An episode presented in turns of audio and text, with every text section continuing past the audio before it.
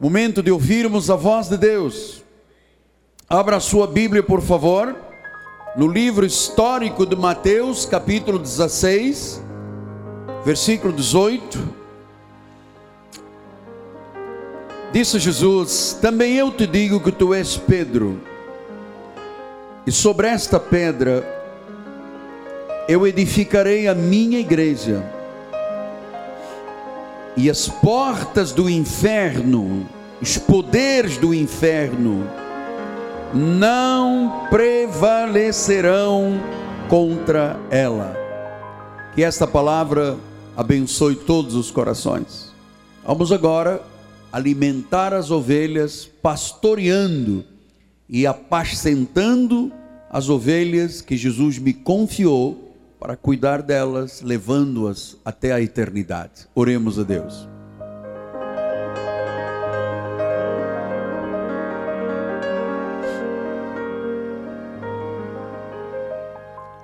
Deus eterno, vivo e verdadeiro, Senhor de senhores e Rei de reis. O físico, o corpo físico se alimenta pela boca o espírito se alimenta pelo ouvido, porque a fé vem pelo ouvir a palavra de Deus. E nesse momento, Senhor, abrimos o nosso coração, retiramos todas as defesas pessoais, anulamos toda a lógica, todo o entendimento humano e carnal, para dar ouvidos à voz de Deus por isso, Senhor, é desta palavra que nos alimentamos e através dela crescemos na graça e no conhecimento de Deus. Oramos todos juntos para que haja um só sentimento entre nós, o desejo de conhecer a Deus. Em nome do Senhor e todo o povo de Deus diga: Amém, Amém e Amém. Meus amados irmãos, minha família, selo do meu apostolado, meus filhinhos em Cristo Jesus. Estamos numa série de mensagens que eu reputo talvez a série mais importante, que é conhecer com profundidade, profundamente, quem é o Deus da Bíblia Sagrada, a quem nós chamamos de nosso, nosso Senhor Jesus Cristo.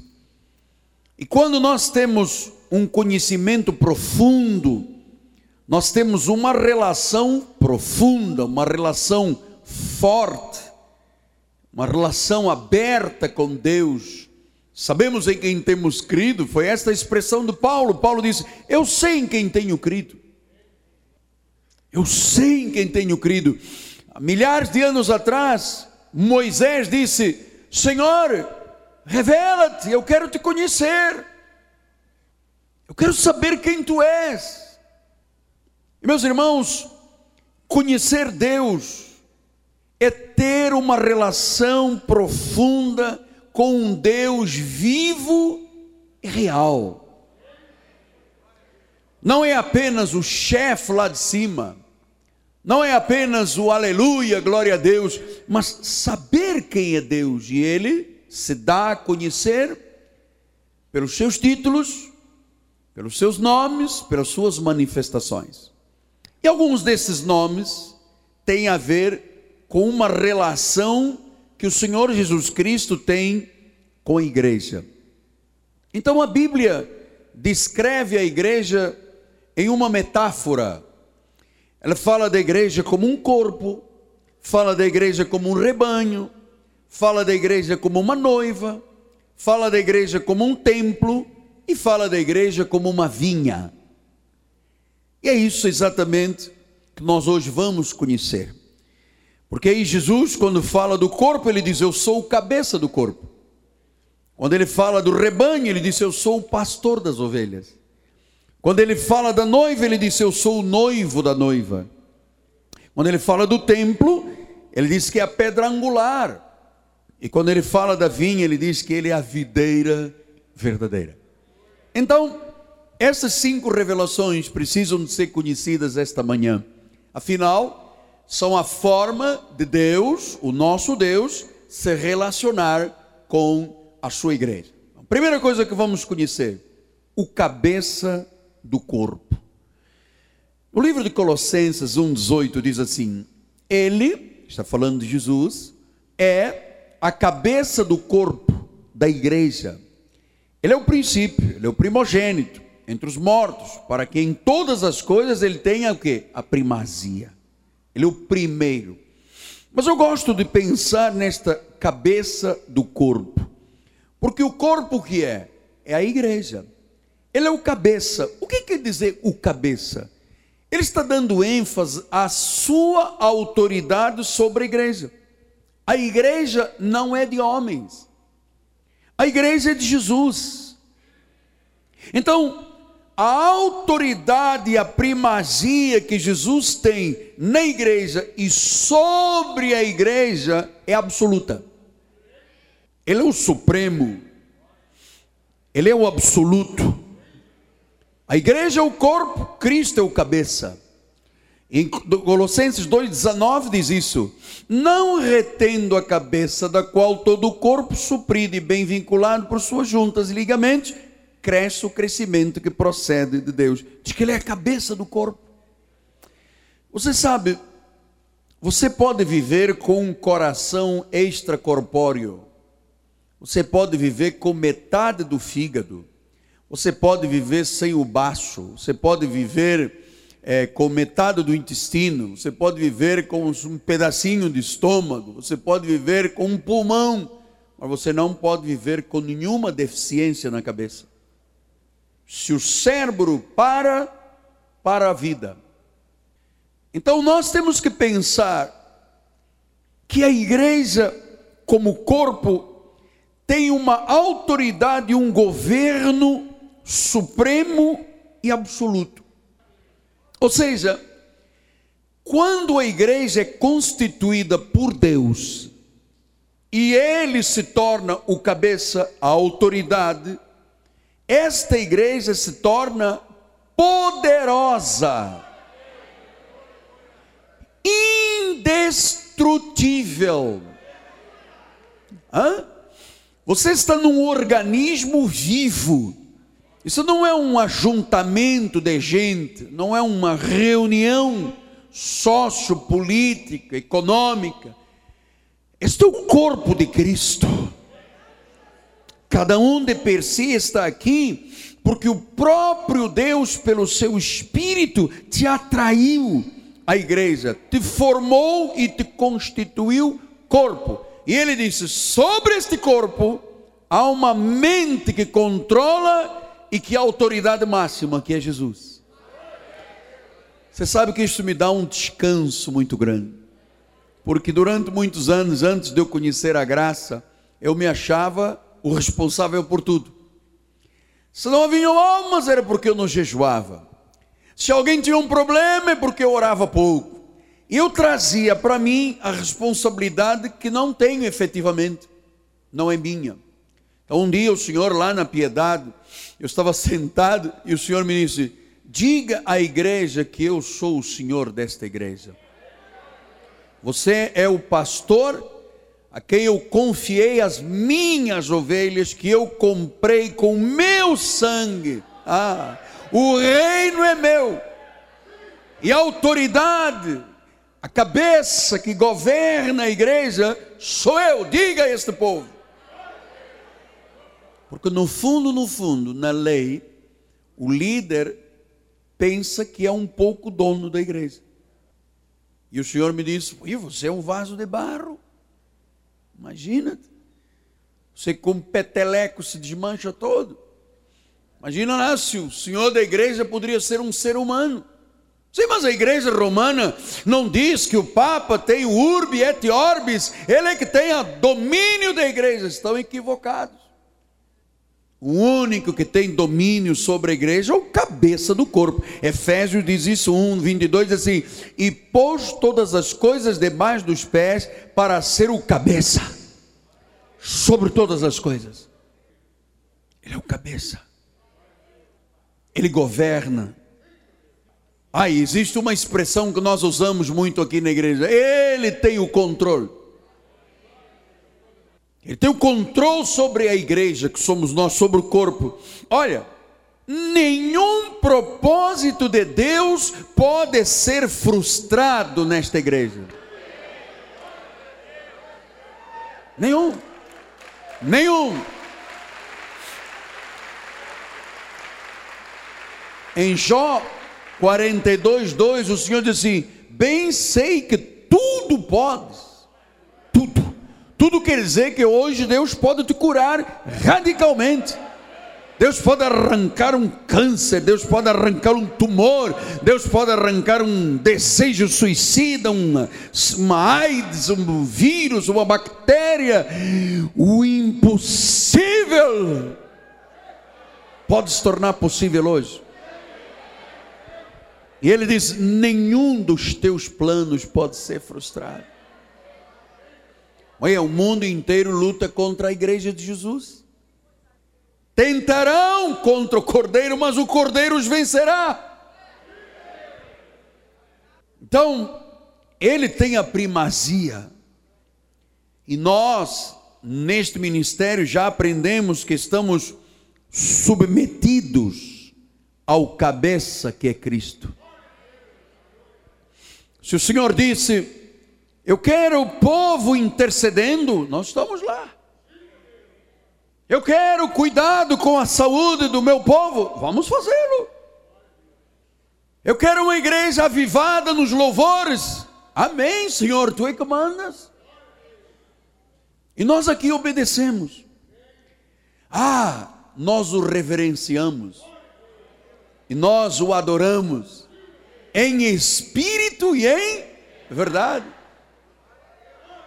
Adoramos somente a Ele, só Ele. O livro do Apocalipse diz: Tu, só Tu és digno de receber honra, louvor, glória, império, força, majestade, porque Tu és Rei de reis, Tu és Senhor de senhor, Tu és o cabeça da igreja, Ele é o governo, Ele é a autoridade. Ele é autoridade. Diga glória a Deus. Glória a Deus. Mas ele é o pastor das ovelhas.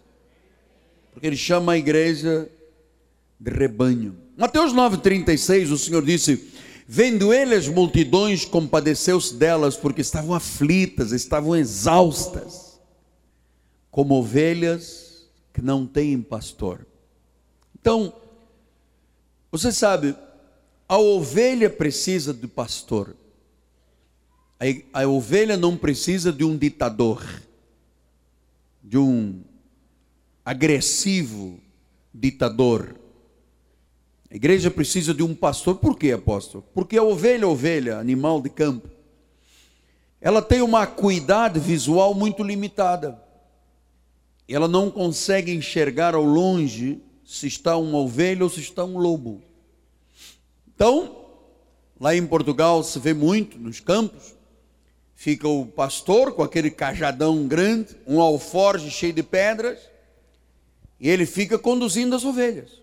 Ele faz dá um assobio e aponta com a com seu cajado e as ovelhas vão. Ele "Para!" Ele para, porque elas não sabem se conduzir. E eu comecei, eu comecei, sabe quando eu trato deste assunto, pastor, ovelha e rebanho, eu vejo a importância de você, amado, entender o significado do pastorado. É, foi feita uma estatística que a profissão mais difícil do mundo é ser pastor e depois controlador de avião, que ficam nas torres de controle. São as pessoas que mais morrem de infarto miocárdio. Porque, como amor? é, são aqueles que controlam o tráfego aéreo. Então, é, a vida de um pastor, se ele não tem um chamado de Deus, se não é Deus a constituí-lo pastor, se não é Deus a dar-lhe o respaldo, se não é Deus a ungí-lo, se não é Deus a persuadir e a convencer as almas, Meu amado, as ovelhas se perdem. Quando não há profecia, a Bíblia diz, o povo até se corrompe. Então, se a ovelha tem uma acuidade visual pequena, ela precisa de um pastor. E Deus disse em Efésios que ele levantou apóstolos, profetas, evangelistas e mestres para cuidarem, aperfeiçoarem o povo de Deus. Eu sempre dei muito valor a quem foi meu pastor. Até tenho é, homenagens, vou agora colocar ali fora três grandes fotografias dos que foram os meus pastores, aqueles que cuidaram de mim, porque eu entendo que uma pessoa que não tem pastor, ela fica aflita e exausta. Um dia vai no missionário, outro dia vai beber óleo, depois põe uma meia de não sei de quê, anda de um lado para o outro, de um lado para o outro. Uma senhora, domingo passado, ela estava aqui na frente quando nós oramos pelos enfermos. E ela disse: Eu era desta igreja, eu tinha carro zero, eu tinha bem, eu tinha tudo. Me metia, fui aí assistir a um programa de televisão e me envolvi com outro ministério. Três anos depois estou voltando, não tenho nada e estou com um problema de coração gravíssimo. Então, João 10, 11 diz isso. Eu sou o bom pastor. Veja, se uma alma, se um pastor normal desse de campo deixasse uma ovelha se perder, ele seria um mau pastor. O grande sábio Salomão disse: Veja como está, como estão as tuas ovelhas, o teu rebanho. Então Jesus disse: Eu sou o bom pastor. Meu amado, aquele que é o cabeça da nossa vida e aquele que nos pastoreia por intermédio de um ministério, de um ofício, ele diz que ele é bom. E como bom, ele não pode ser mau. Ele não poderia deixar você se perder. Se uma alma se perdesse, um salvo se perdesse, uma ovelha se perdesse, um predestinado se perdesse, Jesus seria um mau pastor. Ele diria: Eu sou bom, mas também sou mau. Se eu sou bom pastor, em Hebreus 13, 20 disse: Ora, o Deus da paz tornou a trazer dentre os mortos Jesus, nosso Senhor, o grande pastor das ovelhas. Ele que nos conduz. Por isso é que não se pode pregar qualquer coisa na igreja. Por isso é que o nosso altar não é aberto a público. Por isso é que antes há uma pesquisa, uma sondagem ao coração de Deus. Senhor, o que tu queres que as tuas ovelhas ouçam? Revela, eu vou lhe dizer, meu amado, eu prego há 36 anos, como é aflitivo, angustiante, a expectativa de entender o que, que Deus quer. Porque é muito simples alimentar uma igreja com leite.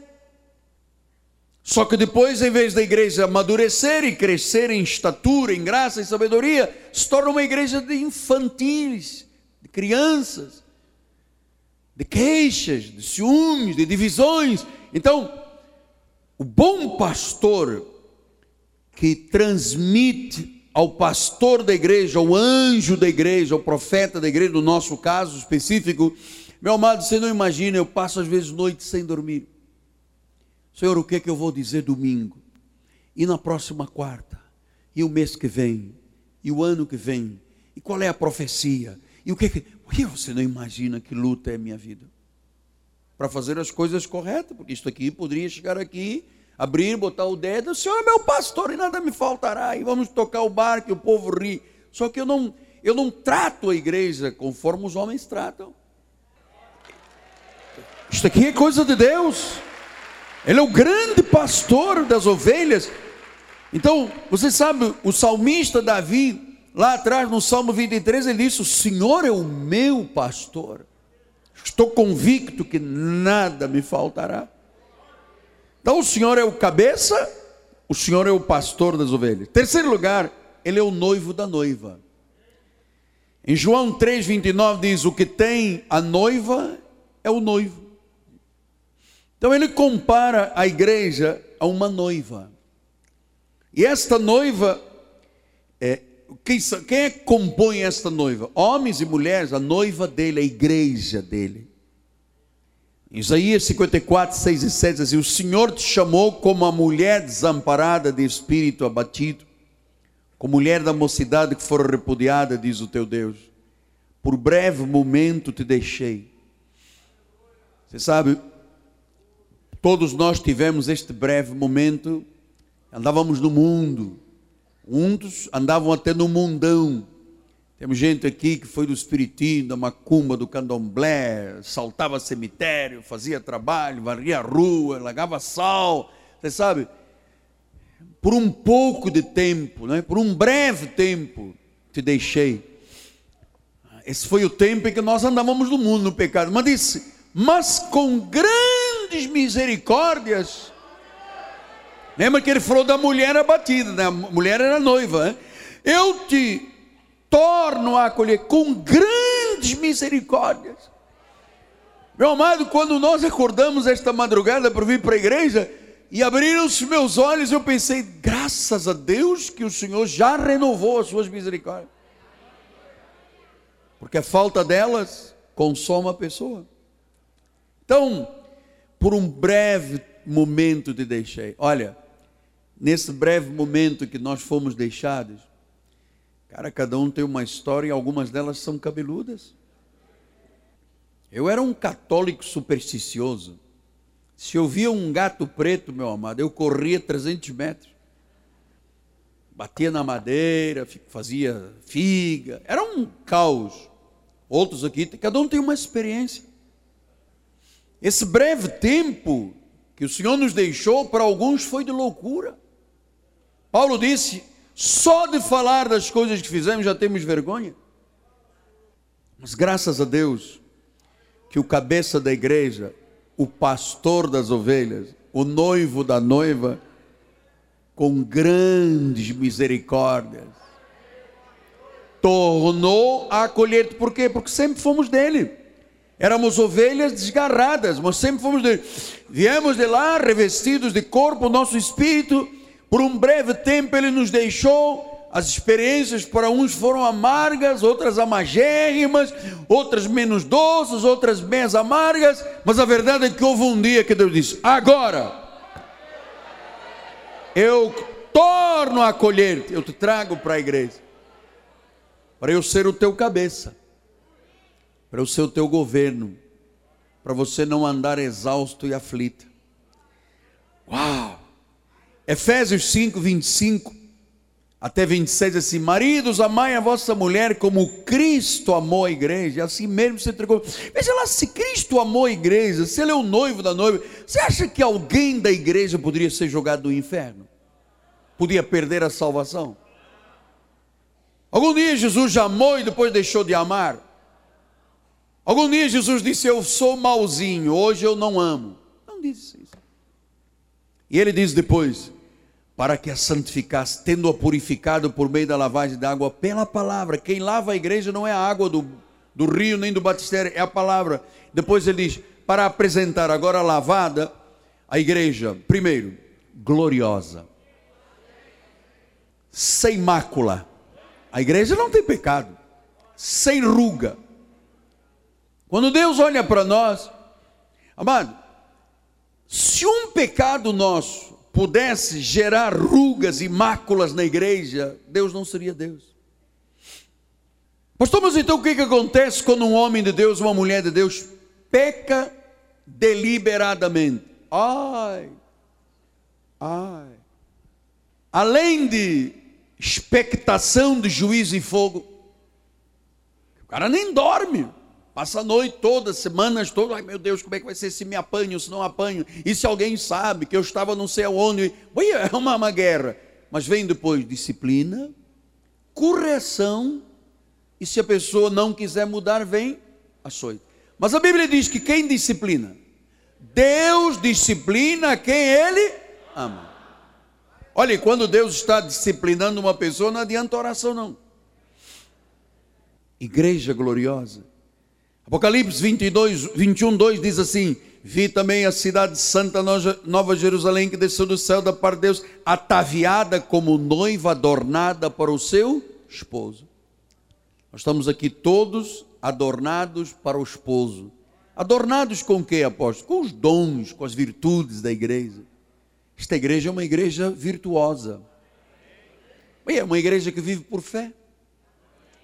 E uma igreja para manter a fé santíssima e pura é muito difícil. Muito difícil. Porque o mundo quer se meter dentro da igreja. Satanás, com as suas mentiras, quer se meter dentro da igreja. A política quer se meter dentro da igreja. O sistema comercial e empresarial. Mas você não sabe que há igrejas que os líderes não são pastores, são executivos, contratados, engenheiros, isto, aquilo, economistas para. Como é que Deus funciona nisso? É uma igreja é uma noiva adornada para o seu esposo. Olha, eu vou lhe dizer, eu amo este esposo. Eu tenho uma paixão assolapada por Jesus. Vivo encantado com este esposo. 2 de Coríntios 11, 2 diz assim: Zelo por vós com zelo de Deus, visto que vos tenho preparado para apresentar como virgem pura a um só esposo que é Cristo. Veja, a igreja é sem mácula, é sem ruga, é sem defeitos, é virgem pura. E para manter uma igreja pura, virgem pura, é uma luta. De vez em quando vem apelos, chegam a mim, ah, o senhor não quer introduzir assim na igreja? Eu falei, não. O senhor não quer trazer um pregador que vem no... Não, mas tem um senhor que disse que se pregasse aqui na igreja dava 100 mil dólares. Não, o senhor não acha que se nós dessemos um espaço... Amado, a igreja é uma virgem pura fé pura. Essa é a igreja. Essa é a igreja. Estamos sendo preparados para um só esposo que é Cristo. Então ele é o cabeça, ele é o pastor, ele é o noivo. Quarto lugar, ele é a pedra angular do templo. 1 de Pedro 2,7 diz assim: Mas a vós outros, portanto, os que credes, é a preciosidade. Mas para o descrente, a pedra que os construtores rejeitaram, essa veio a ser a principal pedra angular. Então, você sabe, esta ideia de pedra angular, de construção, hoje em dia não, é, as pessoas não sabem o significado disto, por quê? Porque hoje existe tanta tecnologia, você hoje faz uma construção, prepara toda uma estrutura arquitetônica de engenharia e cálculo estrutural por computador. Já existem Todo, todo, tudo que você precisa para fazer, eu quero saber quanto é que é o ferro, não sei o que. Chega lá, o computador já diz, tanto, faça assim, parede dessa grossura. Eu vejo meu filho lá na luta, lá, com o computador dele, lá com a arquitetura. A tecnologia. Mas no passado não tinha isso. As construções eram feitas de tal forma, as pedras eram encaixadas, e havia uma pedra lá no meio, que era que sustentava toda a construção, chamada pedra angular. E era ela que dava estabilidade à construção. Se você hoje entrar num castelo antigo da Europa, enfim, aqueles, aquelas construções vigorosas, aquelas pontes romanas, diz, como é que esta gente encaixou estas pedras? Não há ferro, não há cimento, não há nada, mas vai lá e tinha lá uma pedra de sustentação, uma pedra angular, que dá estabilidade. Olha, a estabilidade da igreja, a força da igreja é o Senhor Jesus Cristo.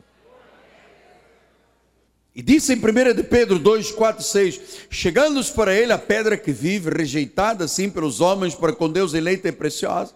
Também vós mesmo, como pedras que vivem, sois edificados casa espiritual, para ser sacerdócio santo, a fim de oferecer sacrifícios espirituais agradáveis a Deus, por intermédio de Jesus Cristo. Pois isso está na Escritura: Eis que põe em Sião, Sião é a igreja, uma pedra angular, uma pedra de estabilidade, uma pedra de segurança, eleita e preciosa quem nela crer, quem acreditar em Jesus, não será de modo algum envergonhado. E ao seu nome,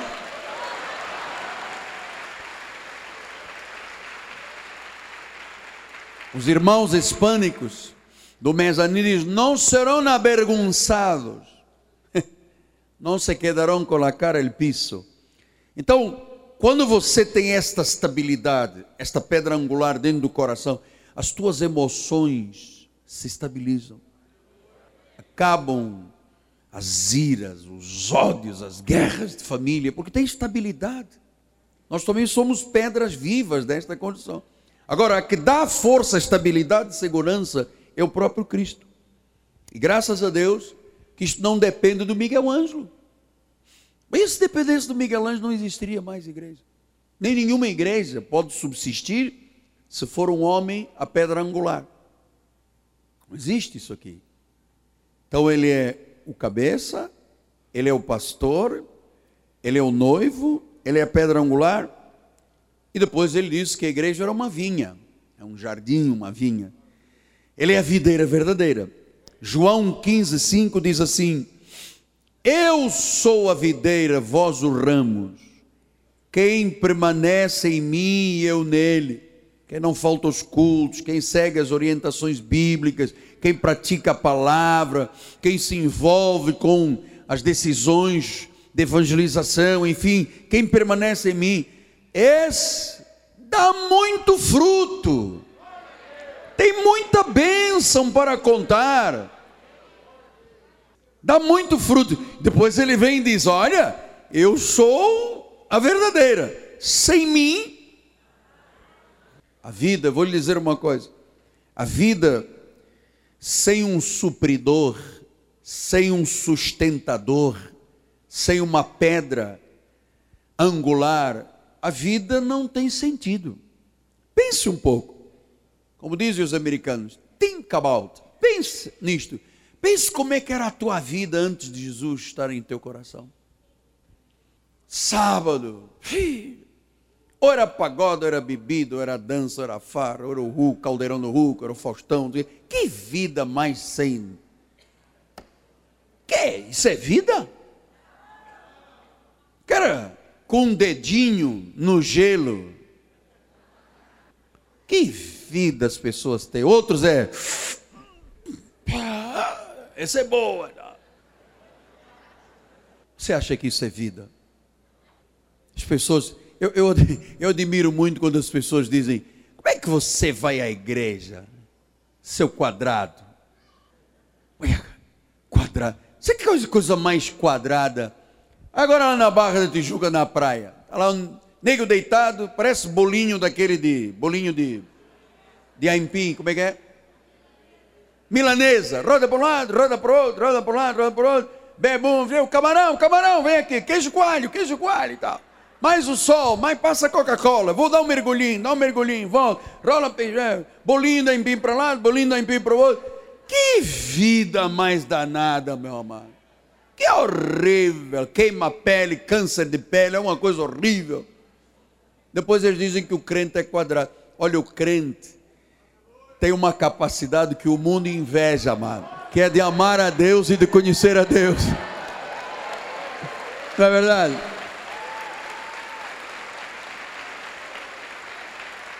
Por isso é que Paulo disse em Gálatas 2:20: Logo já não sou eu quem vive, diga glória a Deus, eu também não. É Cristo que vive em mim. E esse viver que agora tenho na carne, eu vivo pela fé. Pela fé eu declaro a minha casa própria.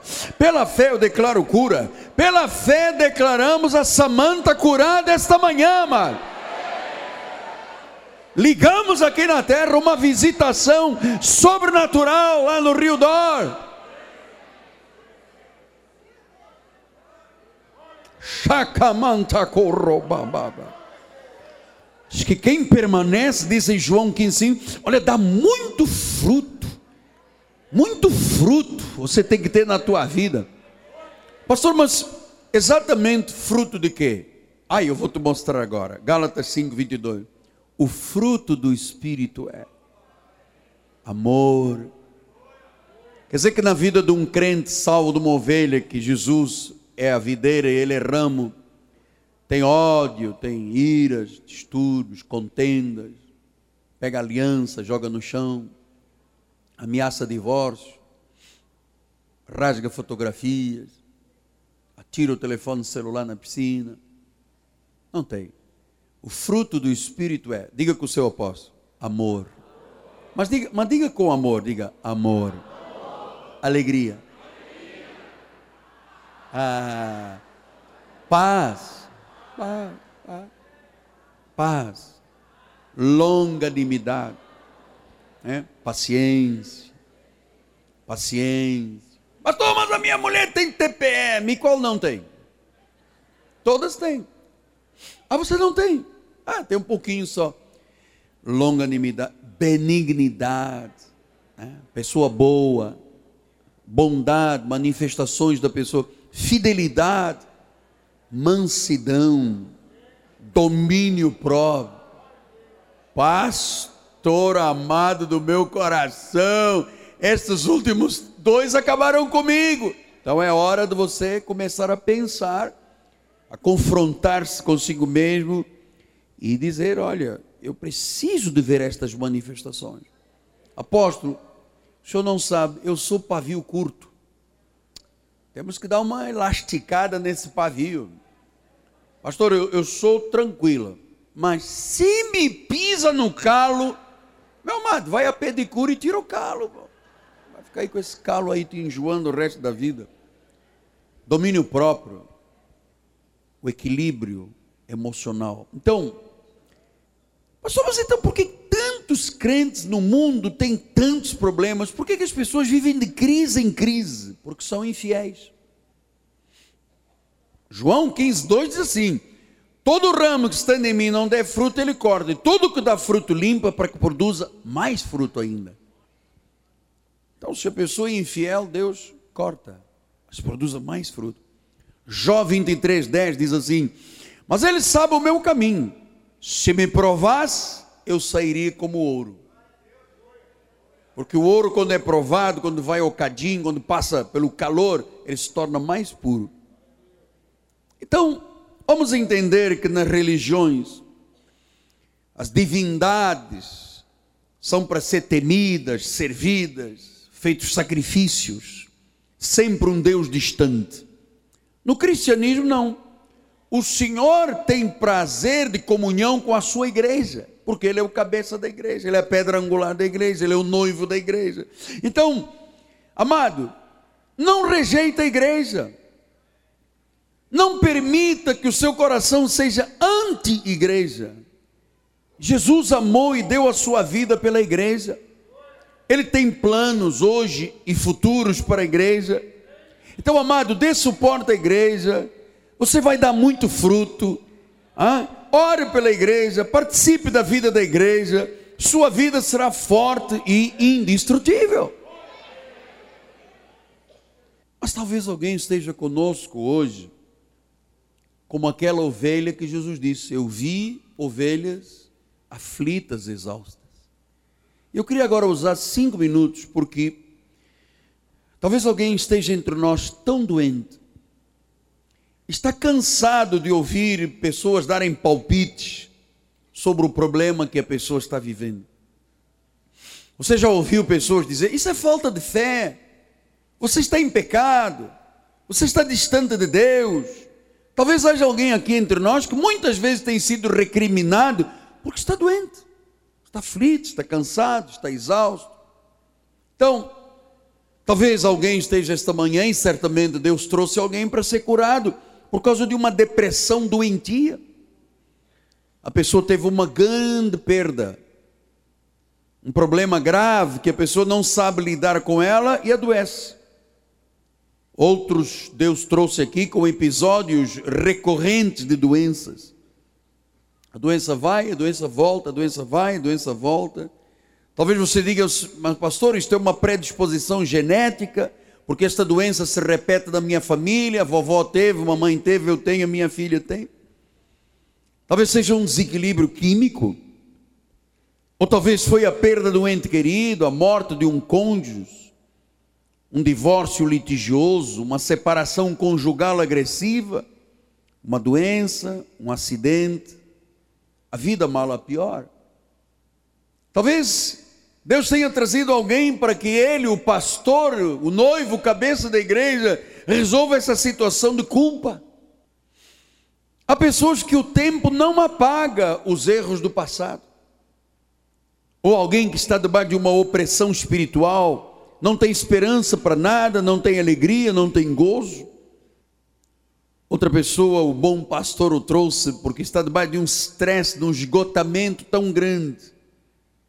Ou algum problema do coração, aquelas frustrações, aquela autocompaixão, pensamentos de morte, ideias suicidas.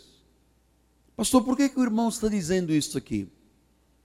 Porque há pessoas doentes esta manhã que têm que experimentar e receber a bênção daquele que é o cabeça da igreja. Eu, Miguel Ângelo, não posso fazer nada por você. Mas eu sei de alguém que pode fazer tudo por você. Você pode ter entrado aqui hoje com pressão alta, indigestão, úlcera, obesidade mórbida, diabetes, dores de cabeça horríveis, problemas cardiovasculares, arteriosclerose, AIDS, bactéria, vírus, infarto, câncer, tumor, doenças que a medicina não tem solução, e eu chamo de doenças de morte, degeneração de um órgão, dos músculos, de algum sistema. E talvez essa pessoa que Deus trouxe está dizendo: será que Deus se importa comigo? Você não ouviu o apóstolo dizer que ele é o bom pastor? Será que Deus pode fazer alguma coisa por mim, apóstolo? Será que Deus pode me tirar do fundo do lodo que eu estou? Amado, Ele é o Deus eterno, imutável, soberano. Ele ama, Ele te conhece, Ele fala, Ele está falando, Ele está indo ao mais profundo do teu coração, pela Sua palavra. E hoje você está encontrando resposta e uma real esperança para essa situação. Porque somente Jesus pode trazer sentido à vida, pode dar segurança e guiar os nossos passos, pode trazer de volta a vida, porque Ele nos conhece melhor do que ninguém e Ele tem a resposta vital que você precisa esta manhã. Ele é o socorro. No Salmo 119, 107, Salmo 119, 107 diz assim: Estou aflitíssimo. Estou aflitíssimo. Apóstolo, eu, eu vivo como um vivo morto. Eu não sou ninguém, eu não sou nada.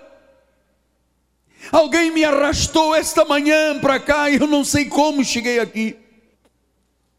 Eu vivo como um morto num corpo vivo eu me arrasto na vida, é desolação atrás de desolação, arrancaram o coração do meu peito, apóstolo. Eu me sinto no mundo dos mortos, na cova, às vezes não sei nem meu nome, não tenho emoções, não tenho futuro, as minhas lágrimas são grandes, intensas, falta-me tudo, falta-me um propósito de vida. No livro de Hebreus 4,12, o Senhor diz: a palavra de Deus é viva, é eficaz, é mais cortante do que qualquer espada de dois gumes. E ela penetra ao ponto de dividir a alma, o espírito, juntas e medulas, e é apta para discernir os pensamentos e os propósitos do coração. Versículo 13: Não há criatura que não seja manifesta na sua presença pelo contrário, todas as coisas estão descobertas e patentes aos olhos daquele a quem temos que prestar contas. Hoje, o milagre se completa na vida de muita gente. E essa pessoa que bradou dizendo: Estou aflitíssimo, pai. Estou aflitíssimo. Falta-me tudo, apóstolo. Falta-me um propósito de vida. Estou doente. O senhor falou aqui de tantas doenças, eu tenho todas elas e mais algumas. Esta palavra penetrou o coração, foi lá dentro, aos pensamentos, e ele manifestou na presença dele. Nós vamos fazer assim. Eu vou estar aqui com os bispos da igreja e qualquer necessidade. Não se esqueça, as portas do inferno não podem prevalecer contra a tua vida. Não pode. Qualquer poder do inferno cairá hoje aqui neste lugar. Eu creio. Eu creio. Ele é o cabeça. Ele governa a nossa vida. Amém?